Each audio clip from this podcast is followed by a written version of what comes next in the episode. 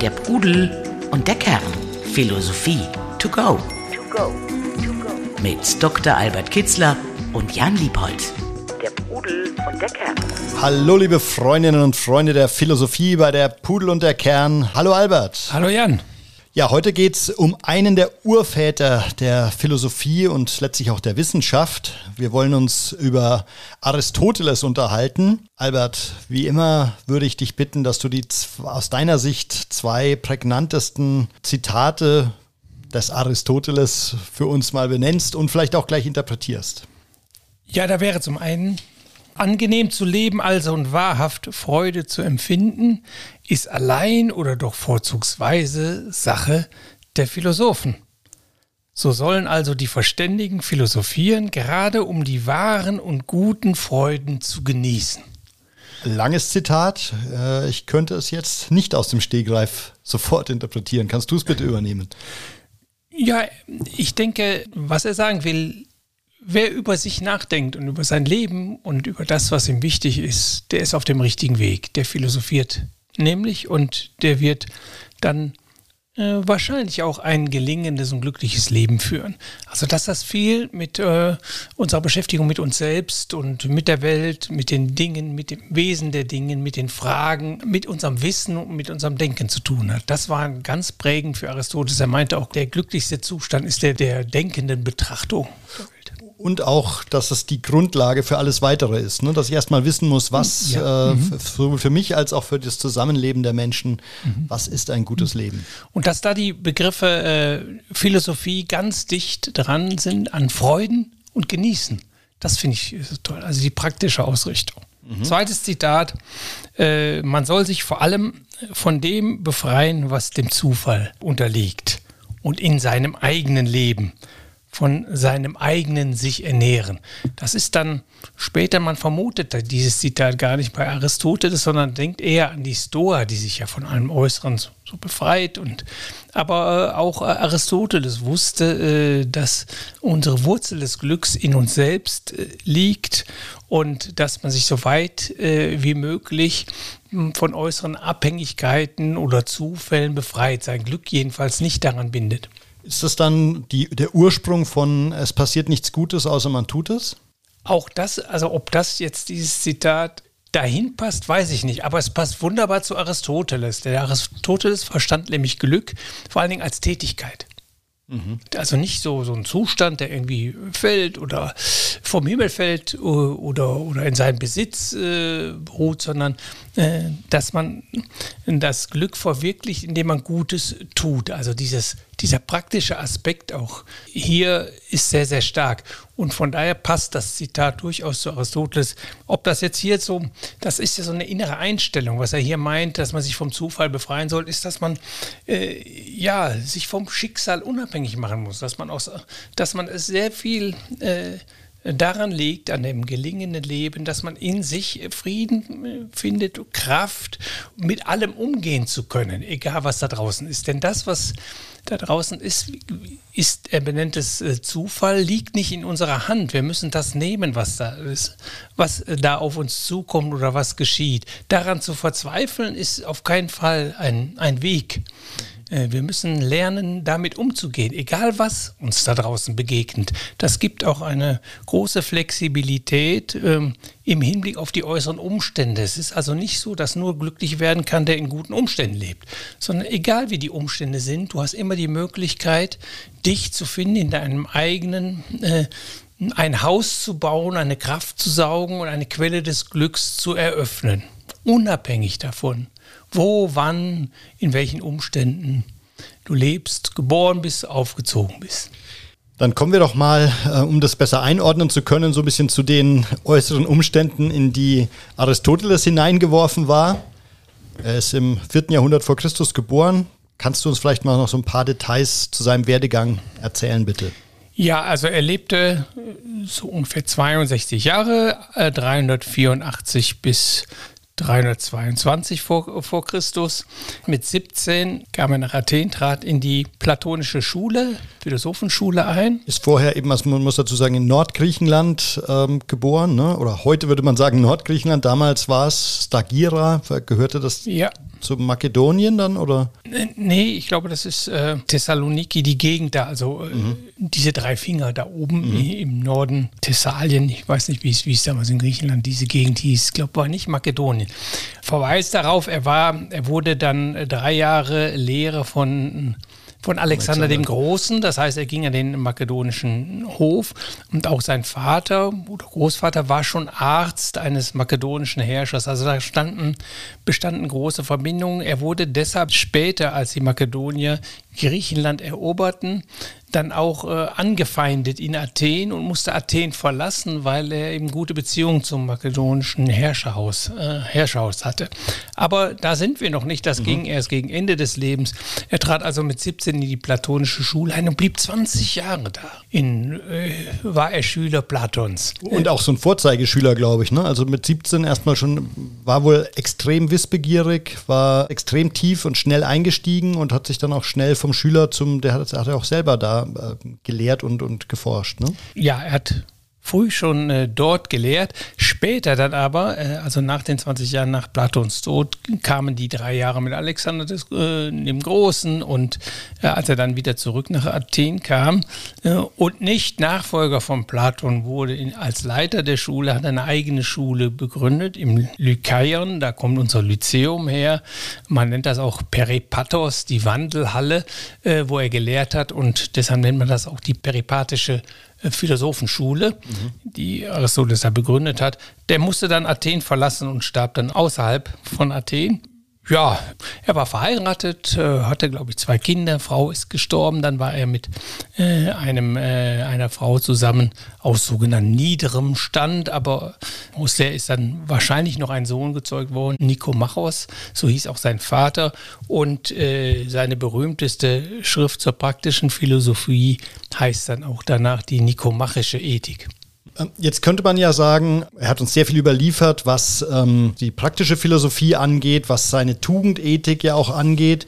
Aber ich habe auch gelernt, dass er tatsächlich auch so als der Urvater der Wissenschaft gilt, weil er eben nicht nur äh, vergeistigt äh, über äh, den Staat philosophiert hat, sondern weil er tatsächlich auch Forschung betrieben hat an Fischen, ähm, also so eine Art Urvater der Naturwissenschaft auch war. Wenn du das nur mal kurz einordnest. Ja, alles, worauf sich Wissen erstrecken kann, das war Gegenstand äh, auf von äh, den Studien, die Aristoteles betrieben hat. Und er hat dann auch angefangen, wissenschaftliche Methoden zu entwickeln und zu etablieren, die bis in die frühe Neuzeit hinein maßgebend war. Er war schlichthin der Philosoph für das ganze Mittelalter. Also wenn man dann eine Diskussion mit einem Aristoteles-Zitat bereicherte, beendete man häufig auch die Diskussion, weil das war, der war erhaben, stand über allem. Übrigens nicht sofort so. Er war erstmal vergessen eine lange Zeit, äh, aber äh, die Araber arabischen Philosophen haben uns die Texte überliefert und als sie dann wieder entdeckt worden sind, dann war er maßgeblich für die Scholastik, für die Philosophie bis zur frühen, frühen Neuzeit.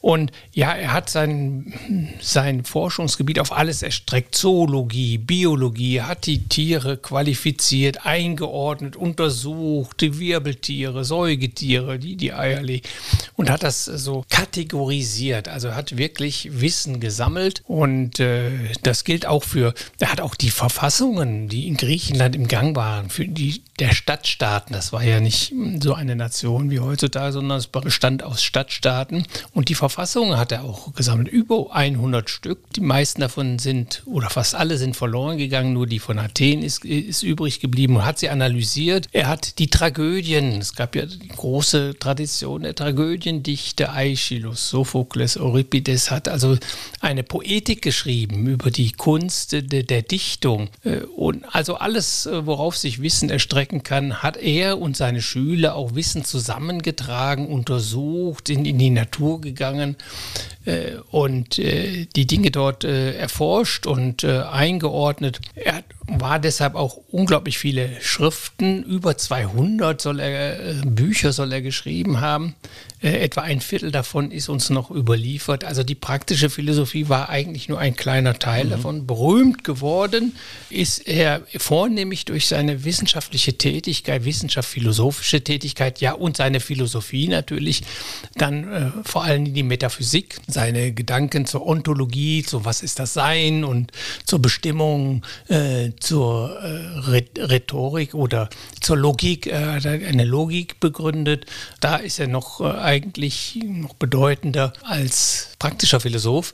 Aber die nikomachische Ethik ist schon ein, ein Standardwerk bis zum heutigen Tag, großartig auch in seinem Inhalt. Und was sagst du dazu als Experte für die praktische Philosophie? Also was, hatten, was können wir lernen oder was hat er vielleicht ja auch beeinflusst auf dem Weg zur weiteren ähm, Philosophie, die in Griechenland sich damals ja sehr stark formiert hat? Worauf haben die anderen aufbauen können von Aristoteles? Also eines finde ich sehr beeindruckend und das ist ein bisschen äh, in der Geschichte der Philosophie, auch gerade in den letzten äh, paar hundert Jahren ein bisschen zu kurz gekommen. Er legte sehr viel Wert auf die Praxis, auf die Anwendung von Grundsätzen. Also es kommt nicht darauf an, sagte er einmal, zu wissen, was eine Tugend ist, also die defin zu definieren, sondern es kommt äh, darauf an, dass man sie tut, dass man sie umsetzt. Erst dann verwirklicht man sie. Und äh, dieser praktische Bezug ist sehr deutlich, taucht an einigen Stellen in der nikomachischen Ethik auf und ist sehr hilfreich. So hat er beispielsweise sehr schön erklärt, wie wir uns selbst äh, erziehen, die Selbstkultivierung, wie wir unsere Persönlichkeit entwickeln. Er hat dann nämlich unterschieden, wir haben so, die Seele ist geteilt, die hat irrationale Elemente, ein vegetarisches System, ein animalisches System und dann kommt erstmal die Vernunft. Und wie gehen wir nun mit diesen emotionalen Teilen unserer Seele um? Sind wir denen nicht unterworfen? Oder sind wir denn überhaupt Herr im eigenen Hause da? Und er sagte, das können wir werden. Diese irrationalen Seelenteile, die können zwar nicht verstehen und hören und äh, die kann man nicht mit Argumenten überreden, aber, und dann kommt das Wichtige, man kann sie in einem Gewöhnungsprozess umerziehen. Also letztlich, Persönlichkeitsentwicklung ist Erziehung der irrationalen, erstmal Wut, Erkennen, Erkenntnis der Werte, was wichtig ist im Leben, was Glück erzeugt und was Unglück äh, hervorruft, dass man das erstmal begreift. Aber dann kommt es darum, dieser praktische Aspekt, wie kriege ich den ins Leben herein? Nicht, dass ich da am Ende sage, ja, ich weiß viel, aber äh, ich lebe ganz, ganz, anders. Mhm. Ja, das hat er sehr schön analysiert und hat gesagt, durch vernunftgesteuertes, häufiges Bewegtwerden, so hat er den Eingewöhnungsprozess beschrieben. Und das ist sehr, sehr wichtig. Also, und der bis zum heutigen Tage eigentlich, beispielsweise die äh, kognitive Verhaltenstherapie würde da, würde das äh, ohne weiteres unterschreiben, können Sie beruft sich auf die Stoa, also auf eine Philosophie 300, 400 Jahre nach Aristoteles, aber eigentlich könnte sie auch bei Aristoteles mhm. ansehen. Der sagte, ja, man muss es tun, man muss es immer wieder tun, man wird zu dem, was man tut und was man denkt. Und deshalb muss man es immer wieder tun. Dann wird es so verinnerlicht, wird es zu einer Haltung, Hexis. Und diese Haltung bestimmt äh, dann unser, äh, wie ein Autopilot. Dann können wir auf Autopilot schalten und der führt uns dann schon sicher durchs Leben. Ich habe im Zusammenhang mit Aristoteles auch was vom reflektierten Egoismus gelesen, ähm, der eben äh, versucht, ähm, das Glück zu erreichen, aber nicht um des Glückes willen, sondern weil ihm klar ist, er muss sich selbst kultivieren, damit eben auch zum Beispiel ein Zusammenleben mit anderen Menschen funktionieren kann. Habe ich das grob richtig verstanden?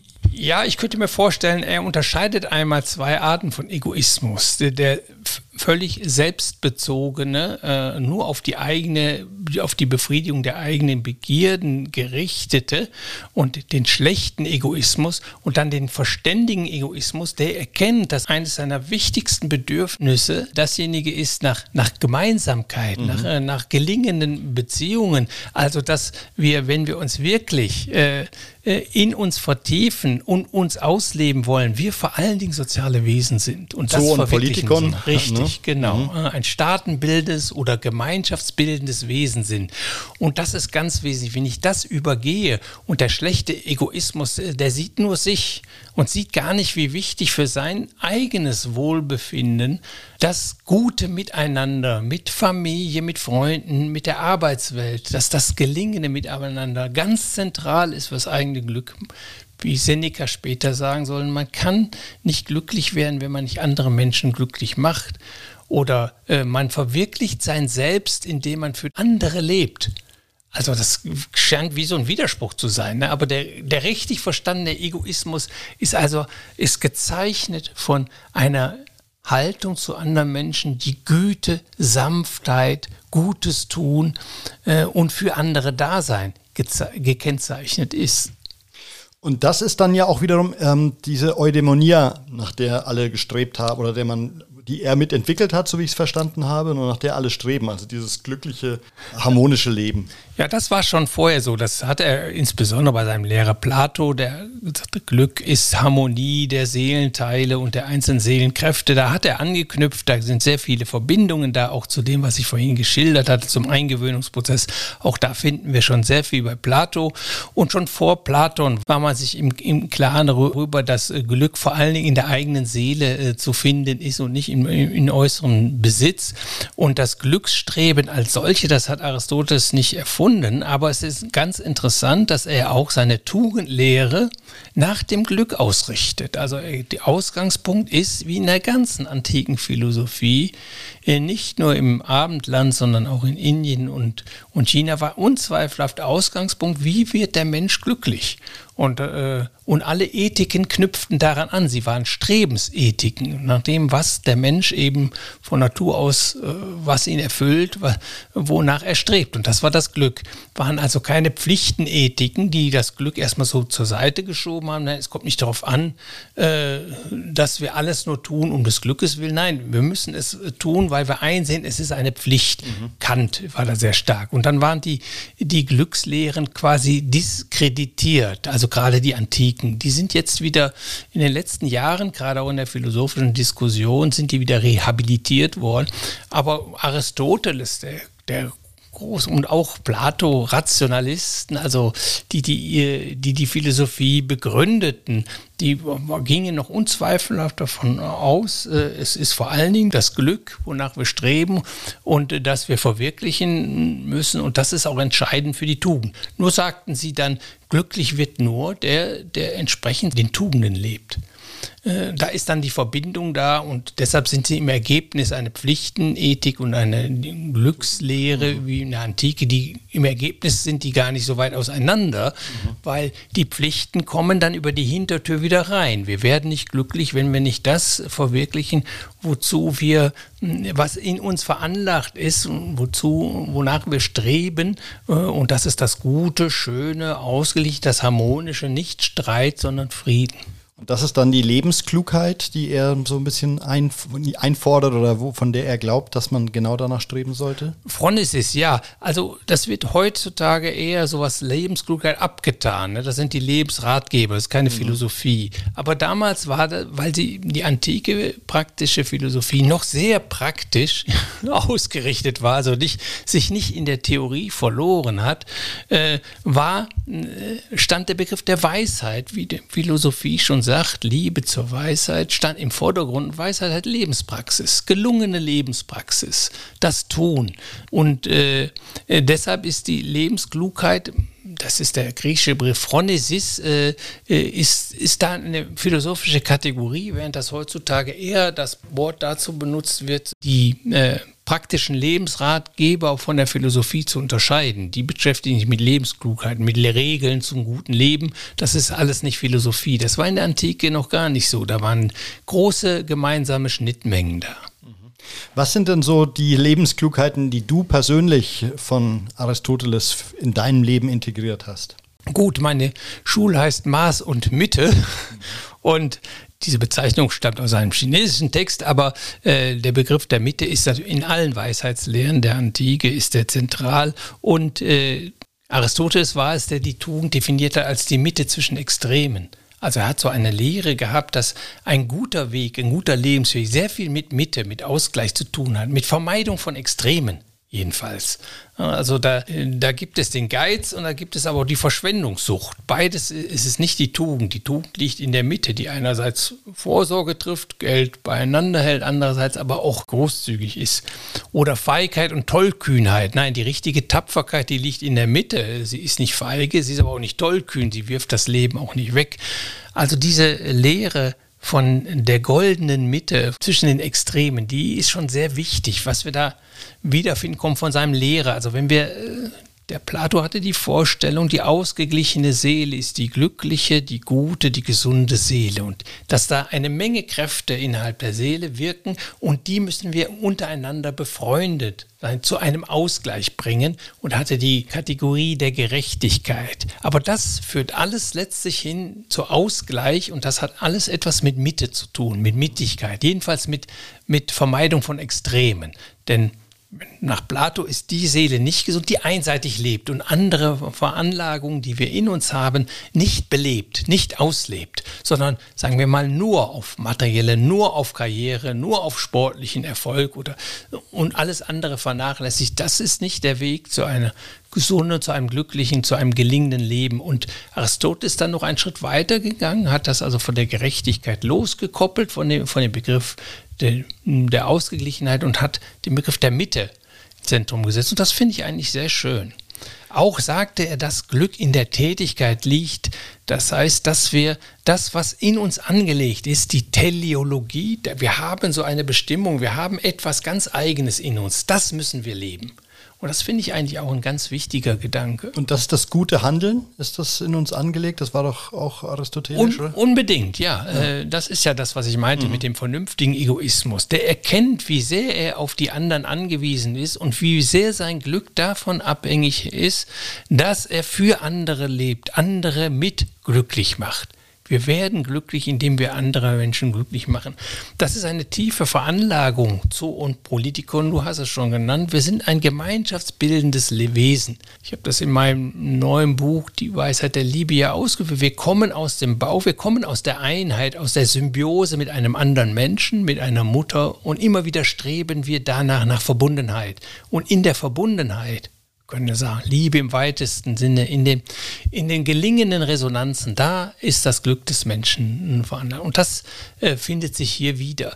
Aber die Betonung, dass es eben nicht so von selbst kommt, sondern in der Tätigkeit, tu es. Du musst, du musst dich verwirklichen, du musst etwas tun, du musst dich mit dir auseinandersetzen und dann versuchen, so viel wie möglich aus der Selbst heraus in deinem Äußeren, sei es eine kleine oder eine große Welt, Hast du Macht oder bist du in einer gehobenen Position oder bist du ein ganz einfacher äh, Arbeiter, der, ein, sagen wir mal, einen kleinen Lebenskreis hat? Aber auch da kannst du wirken, kannst du ganz zur Entfaltung kommen. Ich kenne solche viele solche einfachen Menschen, die ja keinen großen Wirkungskreis haben, aber in dem kleinen Wirkungskreis, den sich äh, leben und andere daran teilhaben lassen an der eigenen Freude und sie mit in die Freude einbeziehen und gelingende äh, Resonanzen, gelingende Gemeinschaften, kleine Gemeinschaften, gelingende Lebensbeziehungen herstellen und darin ihr Glück finden. Der Pudel und der Kern. Philosophie to go. Kann man denn sagen, dass Aristoteles ein erfolgreicher Lehrer war? Also jetzt mal ein Gegenargument ist ja, dass er hat ja eben Alexander den Großen drei Jahre lang erzogen, ich glaube als relativ äh, jungen Mann, also so mit 13 bis 16, äh, wie ich es, wenn ich richtig verstanden habe. Könnte man jetzt ja kritisch sagen, ja, ähm, das, was er danach dann als Kriegsherr erreicht hat, ähm, widerspricht jetzt ja so der aristotelischen Ethik. Ja, also da muss man das gleiche Problem haben wir mit Seneca, der ja auch Lehrer von mhm. Nero war. Und Nero ist dann später auch äh, vollkommen andere Wege gegangen und keineswegs äh, der, des guten und gütigen Menschen. Also ein Mensch ist, wenn, wenn du mit 13 seine Erziehung übernimmst, ist schon geprägt, vielerlei. Und dann hast du drei Jahre Zeit und dann gehst du, gehst du weg und er ist wieder vielen äh, anderen Einflüssen aus, ausgesetzt. Also das Leben lernen muss man ein Leben lang. Da sind drei Jahre nur sehr wenig Zeit, um einen Charakter zu formen. Aber eins ist geblieben. Also man sagt, dass Aristoteles immer an Weisheit und an Philosophie sein Leben lang interessiert geblieben ist. Daher kommt ja auch die Anekdote, dass er in Athen den Diogenes, den Philosophen, in der Tonne aufgesucht hat, weil er als ein weiser Mann gilt. Und dann kommt es eben, ich erfülle dir jeden Wunsch. Und Diogenes, ja, wenn du ein bisschen aus der Sonne gehen kannst, ist mir schon selbst genug.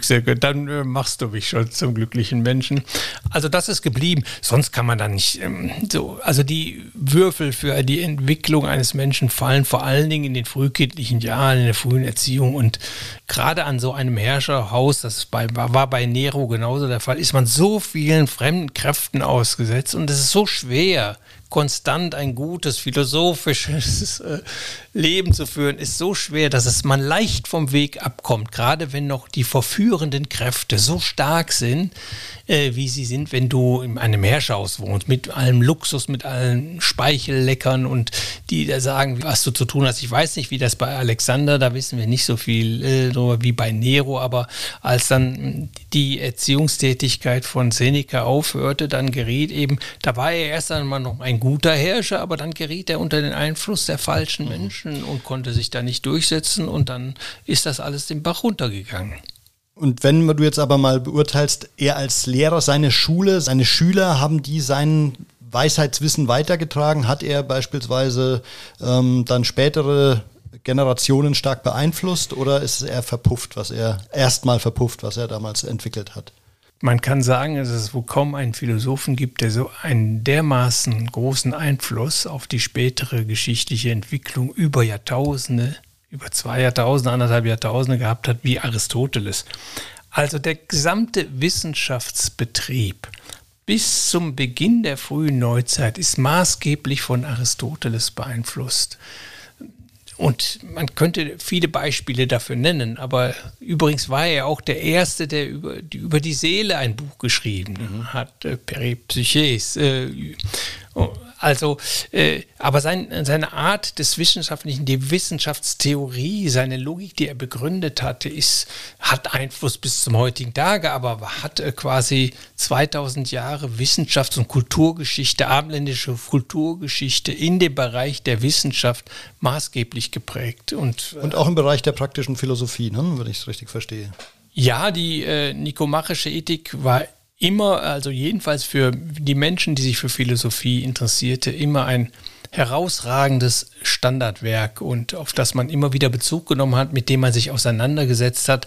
Es war dann die peripathetische Schule, die bis hinein in Rom war das eine Auseinandersetzung nicht nur zwischen der Stoa und dem Epikureertum, sondern es gab auch viele sogenannte Peripathetiker, das heißt äh, Menschen, die sich der aristotelischen Philosophie äh, äh, verbunden fühlten.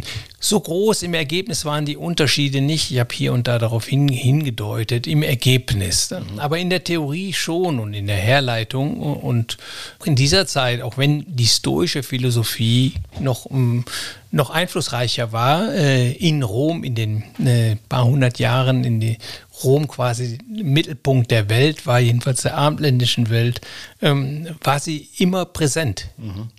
Wenn du drei Philosophen oder deren Bücher mit auf eine einsame Insel nehmen dürftest, äh, würde Aristoteles dazugehören? Oh, hat gute Chancen. Ich habe mir noch keine Gedanken gemacht, aber die nikomachische Ethik, das ist schon, äh, das ist schon ein herausragendes Werk, in dem man unglaublich vieles äh, findet, auch wenn man es zum dritten, zum vierten Mal liest. Also das äh, hat gute Chancen, mitgenommen zu werden. Du hast tatsächlich drei, vier Mal äh, die seine, seine Bücher, die nikomachische Ethik, gelesen?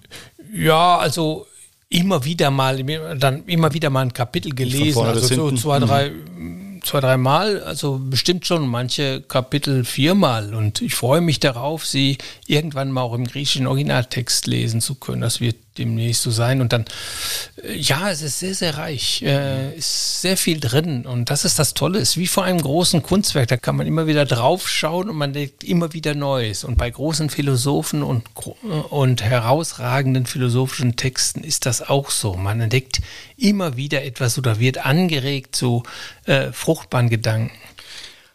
Hast du dann vielleicht zum Abschluss für uns noch einen Appetithappen äh, für unsere Hörerinnen und Hörer? Ein oder zwei Zitate, wo du sagen würdest, verdeutlicht euch das mal und dann kauft euch oder leiht euch die nikomachische Ethik.